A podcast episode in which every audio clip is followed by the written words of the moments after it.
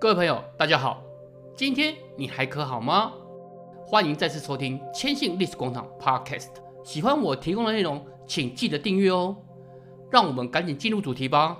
最近国际新闻上，马格尼斯基人权问责法这个法案可说是相当的热门，连千信许多对这个根本冷感或是不熟悉的朋友都颇为关注。那么，为什么这个人权问责法会冠以马格尼斯基这个名字？究竟背后有什么样的历史，竟可以让美国、欧盟对违反人权的法案都以此为名呢？今天千信就来说说这个由来。时间回到一九九六年，距离一九九一十二月二十五日戈巴契夫辞职、开启苏联解体还没满五年。按照道理，应该先要振兴凋敝的民生经济，可俄罗斯不这么想，或者是说掌握权力的阶层不这么想。在继任的总统叶利钦主导下，国有大型垄断企业以低廉的价格私有化，让少数俄罗斯的权贵分享这场金钱的盛宴，参与者无不摇身一变，成为经济领域的新寡头。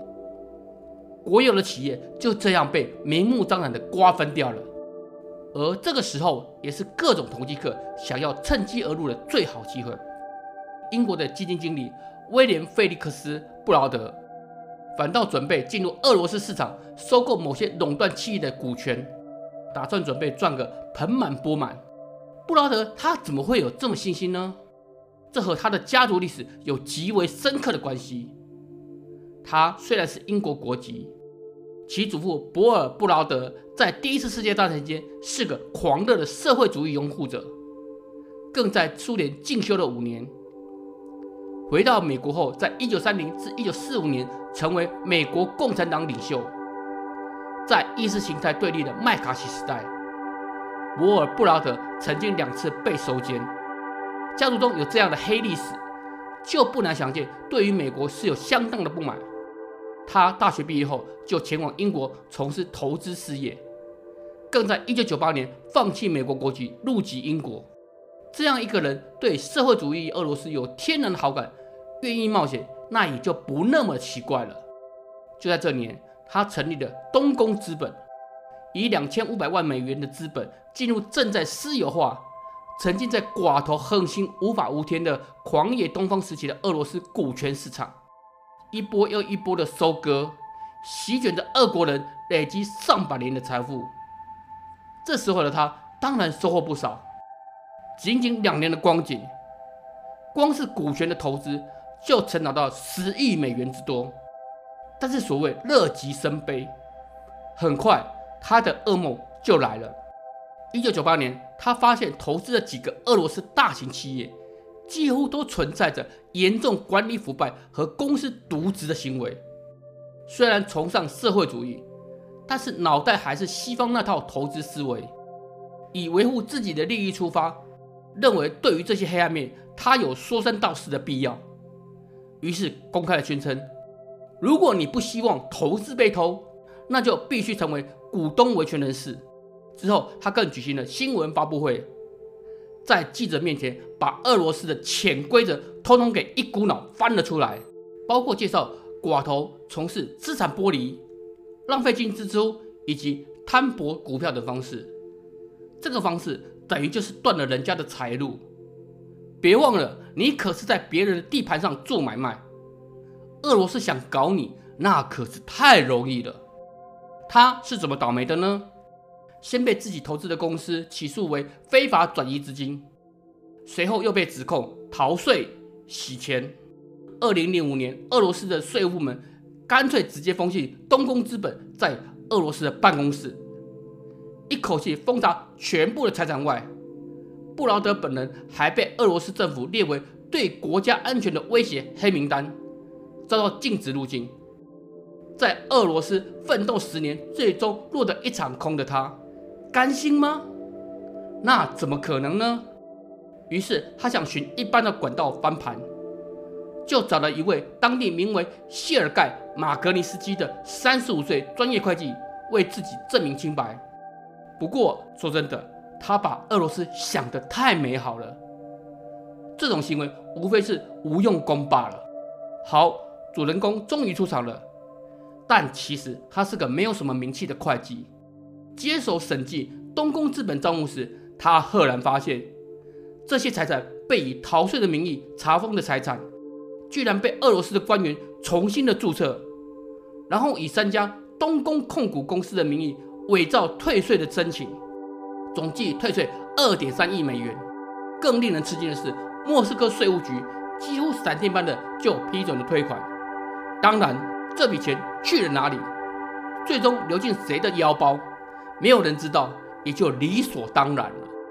此外，他更发现，这种操作方法并不是孤案，大量合法财产被如此轻而易举的转移。在马格尼斯基找出了证据佐证之下，东宫资本于是提起诉讼，遭到新闻界曝光这等丑闻，俄罗斯官场自然受到不小的震动，丢脸这些人自然大为光火，想要找人泄愤也就不难理解。作为东宫资本代表，遭受多次死亡威胁，马格尼斯基的律师都建议他赶快离开俄罗斯。换个角度想，其实也很合理。外国老板的财产被偷，拿薪水的会计何必要拿身家性命和这些权贵们硬扛呢？即使成功了，你又有什么好处？但是世界上总有那些坚持形而上的道义傻瓜。很巧的，马格尼斯基就是这样的一个人。不仅坚持不离开俄罗斯，更相信通过打官司可以讨回应该有的公道。但是我们知道，理想是丰满的，现实是残酷的。二零零八年十二月，马格尼斯基被指控伙同布劳德逃税被捕，接下来的十一个月中，持续的被秘密审讯，即使从一所监狱转移到另一所监狱，但是都没有逃过酷刑。可令人敬佩的是，他始终不认罪，而这样的坚持并没有太久。又或者说，上天不愿意让他继续受折磨。二零零九年十一月十六日，酷刑治病又得不到治疗的马克利斯基，被关在牢房中，戴上手铐，遭受暴打，在没有等到审判前，就永远闭上了眼睛，闭嘴了。这时候的老板布劳德终于从社会主义的美梦中醒来。悔恨自己害死了马格尼斯基之余，这个事件竟只换来几个低级官员受到警告，没有一个人面临刑事处罚的结果，这个就让他彻底的醒悟了。能帮他的也只有他原先的祖国美国了。二零一零年，布劳德他带着所有的资料和证据前往华盛顿，展开为期一年多的游说生涯，终于皇天不负有心人。成功说服民主党参议员本杰明·卡丹向国会提交马格尼斯基法案，并顺利通过参众两院批准后，于二零一二年十二月十四日由奥巴马签署，成为正式法律。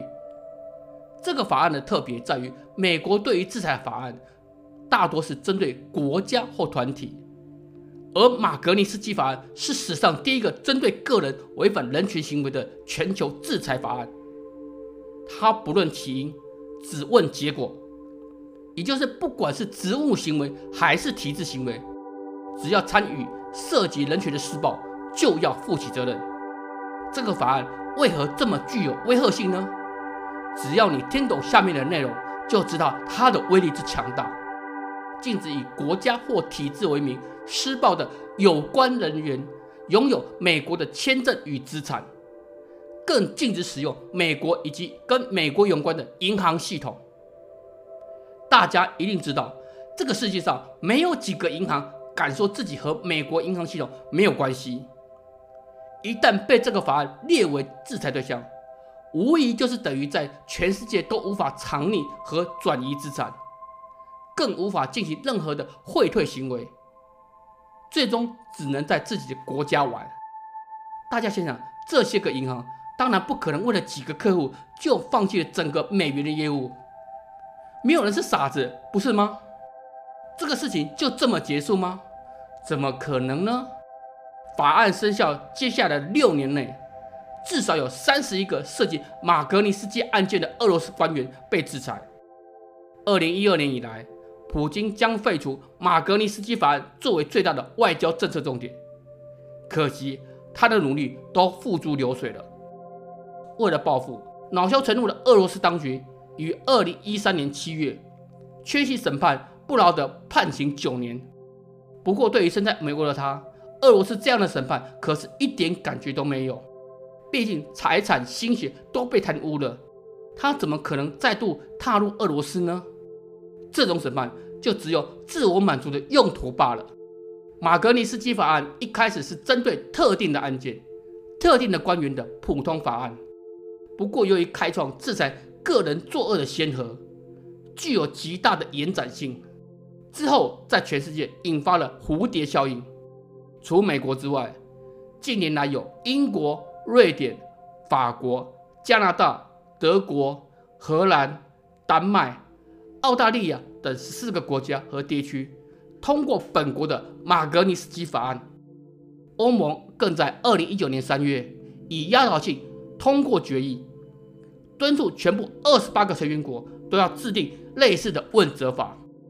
时至今日，那个俄罗斯的小会计马格尼斯基应该可以瞑目了。这一切。都源自于勇敢的坚持，才得以以他名字的法律铁拳制裁那些无数飞扬跋扈的权贵，替更多命如蝼蚁的人彰显正义。如果你喜欢千信所提供的内容，欢迎来到千信的历史广场 k s h i n 点 c o 来看看，希望能和你交流更多有趣的历史。我们下次见，拜拜。